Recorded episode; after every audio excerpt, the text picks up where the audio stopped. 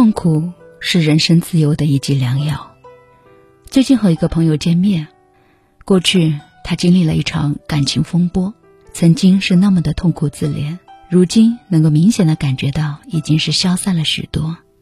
我问他，如果你有选择权，你是宁愿这场变故依旧发生，还是希望它不曾出现？他给我的答案是，依然希望它发生，因为尽管那个时候非常痛苦。但是他更喜欢现在有所成长的自己。人生中的痛苦，无非就是生老病死、爱别离、求不得、怨憎会。有些人会把痛苦当作生活中的灾难，宁愿深陷其中而无法自拔；但也有一些人把痛苦视为一份包装丑陋的礼物，敢于借此获得新的生机。在生活当中，很大一部分人追求的都是一劳永逸。期望尽快抵达一个自在的快乐，没有任何痛苦的终点。就像很多宗教里的信徒，一生渴求的都是踏入无忧无虑的天堂。这种没有痛苦、安全舒适的体验，其实每个人都曾经历过。无知就是极乐，认知就是痛苦。追求人生的自由，往往也是意味着挑战痛苦，因为思考会带来痛苦。所以，大部分人可以为了不思考，可以去做任何的事情。因为成长会带来痛苦，所以很多人逃避现实，变成了成人国里的巨婴。其实每个人都可以做出选择，回避暂时的痛苦，一时间自在的活在舒适区，或者是追求自由，勇敢的踏入认知区。在《原则》这本书当中说：“我会以一种截然不同的方式体会痛苦的时刻。”我不会感觉丧气或透不过气来，而是把痛苦视为大自然的提醒，告诉我有一些重要的东西需要我去学习，而体验痛苦，然后探索大自然希望通过痛苦给我带来什么样的教义，开始成为我的一项游戏。这项游戏我做的越多越擅长，也就越不会对这些情况感到痛苦。同时思考总结原则。利用原则获得回报的过程也变得是越来越有收获。我学会喜爱自己的痛苦，我想这是一种健康的视角，就像学会喜爱锻炼身体一样。就像我在跟别人探讨问题的时候，我总是希望自己的观点得到拥护，一旦被否认，就会感到痛苦。这时候我没有接纳痛苦，而是在抗拒事实，这只会让我深陷自责。却没有任何进步，而当我转换一个新的视角，把体验痛苦当做一次提升自己认知机会的时候，我就可以超越痛苦，有意识的学习和分析别人更好的思维方式，进而提升自己的思考深度。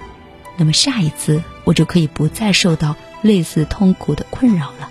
痛苦是觉醒的开始，也是成长的必经之路。真正驱使你变强的。就是你所经历的那份痛苦，痛苦可以给我们带来成长的机会。这并不意味着我们就必须时刻活在痛苦当中啊，更不是说我们要主动的给自己制造痛苦。在生活当中，我们需要秉承一种直面痛苦的勇气，敢于放弃暂时的舒适。之前跟朋友吃饭的时候呢，他很疑惑的问：思考、努力、提升认知。这些都会让人不舒服，感受到痛苦。人生苦短，我们为什么就不可以做一个追求舒适人呢？这种很佛系的选择就不对吗？所有人的选择都来自于他自身的价值观，无所谓对错。但是这种不愿意思考、不愿意努力、看起来与世无争、自得其乐的佛系活法，往往适得其反。吴伯凡老师曾说过一个很有意思的例子。日本有一种穷忙族，他们不愿意上学上班，也不愿意追求世俗的浮华，可是为了满足基本的生活需求，这些穷忙族却要每天花很长的时间游荡在地铁里捡垃圾，或是去救济站领取一点物资生活。这样的生活舒适吗？就算你当下生活没有负担，在一个公司里做着一份安逸的工作，也没有过高的生活要求。可是这个世界是在不断的变化、高速发展，你的工作随时可能被别人取代，你能负担的平凡生活，也许某一天就会因为物价的上涨而变得遥不可及。你所谓的舒适，因为外界的变化显得脆弱不堪，随时可能被打破。也许你还会狡辩说：“那我可以不断的降低自己的要求，以获得那种舒适感。”可是，这种以降低自我要求换来的舒适，只会变得越来越不舒适。就像你一个星期混乱不堪的房间，你为了避免打扫房间的不适感和痛苦感。所以选择降低自己对房间整洁的要求，结果房间就会变得越来越乱，而你进而降低自己的要求，这样就会变成一个恶性循环。你最后获得的不是舒适感，而是陷入一种持续的将就中。你在舒适上懒惰，往往要付出一些代价。其实，就算你已经是财务自由，能够过上一种人人羡慕的舒适生活，但是这个时候处于舒适区的你。也未必能够获得持续的快乐。快乐是有高下之分的。根据马斯洛需求层次理论，人类的需求呈现金字塔结构，底层的是生理需求、安全需求，再往上是爱和归属感需求，最顶端的是自我实现的需求。每一种需求的满足，人类都能够从中获得快乐。但是需求层次越高，快乐的持久度和愉悦度也会越高。你认为获得很好的物质满足，寻求到了一种舒适的生活，算是一种快乐，但这只是一种消极的快乐，而这种快乐是很短暂的，体验多了就会腻，往往并不具有持续性。而你在直面痛苦、战胜痛苦的时候，更畅快淋漓的快感，往往会有一种更畅快淋漓的快乐，因为你满足了自己更高层次的需求。就像一些健身的爱好者。锻炼身体的过程并不舒适，反而会感觉到痛苦。但是，一旦他成功挑战了自己的极限，就会获得积极的更大的快乐。这不仅让他的健身更有成就，并且能够持续激励他行动，这就形成了一个正面循环。直面痛苦、超越痛苦，往往也是认识自我、超越自我的一个过程。而在这个过程当中，你会从痛苦当中吸取能量。不断的巩固自身的反脆弱能力，让自己变得更强大。人生中最重要的问题，你愿意承受什么样的痛苦？每个人都希望自己的人生感觉很美好，每个人都希望过上无忧无虑、轻松幸福的生活。比如说和喜欢的人在一起，看起来完美无缺，能够赚大把的钱，受到众人的认可尊重，总的感觉就像童话里那些最美好的结局。每个人都是这样想的，而这样想也是最最容易的事情。如果我问你，在你的人生里，你想要什么？而你却说我想要幸福，拥有一个和谐的家庭和一份喜欢的工作。如果那就是你的答案，恕我直言，它没有任何意义，因为它是每个人的标准答案，却不会对你接下来的人生有任何启示作用。而一个更有趣的问题：你一生想要承受什么样的痛苦？您愿意为什么而奋斗？也许你过去从未考虑过这个问题，但是它才是决定我们如何过完这一生最重要的问题，起着决定性的作用。每个人都想要拥有一份出色的工作，都希望自己能够财务自由，但是并不是每个人都愿意在九九六的公司里早出晚归。在无休止的出差里奔波劳作，在安静孤独的夜晚默默码字，以及在创业艰难的时候咬牙挺下去。人们希望没有风险、没有牺牲、不需要任何积累，就能够轻松的把成功和财富收入囊中。每个人都希望有和谐良好的关系，但是并不是每个人都愿意经历艰难的交谈、尴尬的沉默、不愉快的情绪冲突。和情感伤痛来达成美好的关系。我们总是希望和颜悦色，希望没有冲突、没有痛苦，不用做出任何让人纠结的改变，就可以和他人建立一段稳定和谐的关系。但这注定是易碎的幻想，因为幸福是需要奋斗，而努力奋斗本身就自带痛苦的属性。你想要一个健康的体魄，想要一个自信的身材。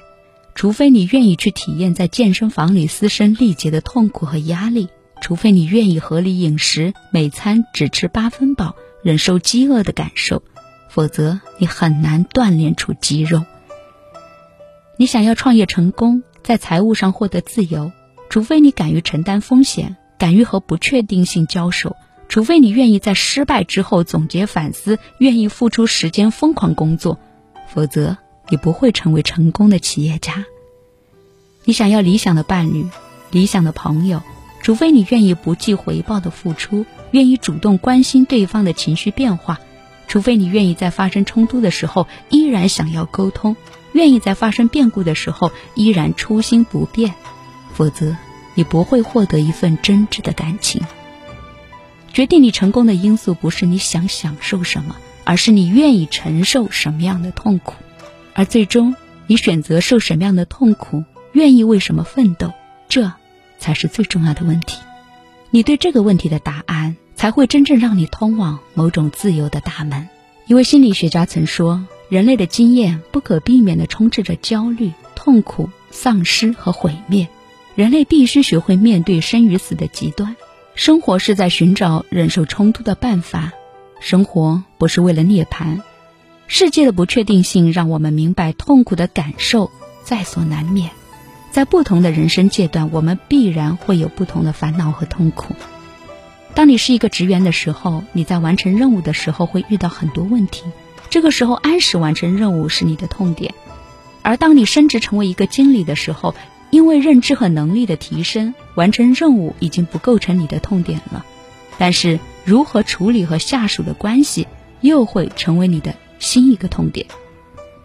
其实。当下的痛苦是很难以当下的思维方式和能力去解决的，而如果说你把痛苦当做一个觉醒的机会，开始成长了、进步了，认知和能力都得到了提升了，当你已经跳到了一个更高的维度的时候，你会发现，那些原来的痛苦已经消失了，而生活正等着你面对新的问题。生活中的很多事物往往都是独立而统一的。就像自律至于自由，单纯至于成熟，还有痛苦至于幸福。梁宁曾说：“成就最高的那批人，他们还有一个比快乐更重要的天分——痛苦。巨大的痛苦让他们无法停下来。当他不再痛苦的时候，也许他超越了，也许他就此平庸了。所以，记住，所有的痛苦都是有意义的。我们要做的。”只是拆开丑陋的包装，发现里面暗藏的礼物。哇，真的是一篇非常非常棒的文章。好，感谢收听。经常会分享一些非常好的文章，或者说自己也会偶尔的写一些随写，在我的微信公众号上，拼音文香九九幺八，夜读美文文。把我喜欢的婚纱留在梦里，是不是这样就可以？嫁给你，那些思念你的情绪，怪我给自己加戏。你知不知道我的梦啊，是婚纱和你，有这样一个人在我心中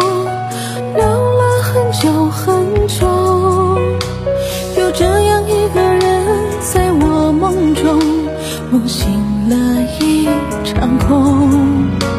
有这样一首歌，他不会听，听不到我心声，就像他不会知道，婚纱和他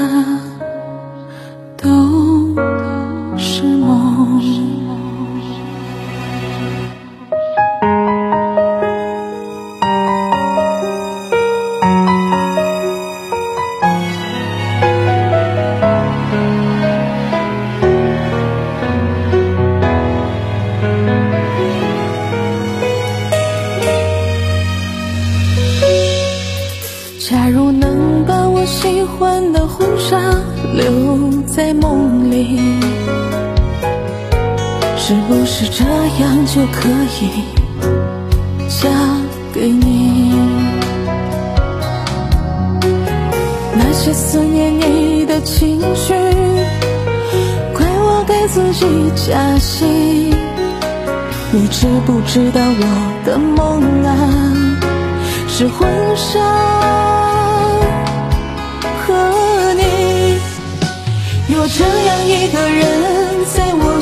中留了很久很久，有这样一个人在我梦中梦醒了一场空，有这样一首歌，他不会听。听不到我心声，就像他不会知道，悲伤和他是梦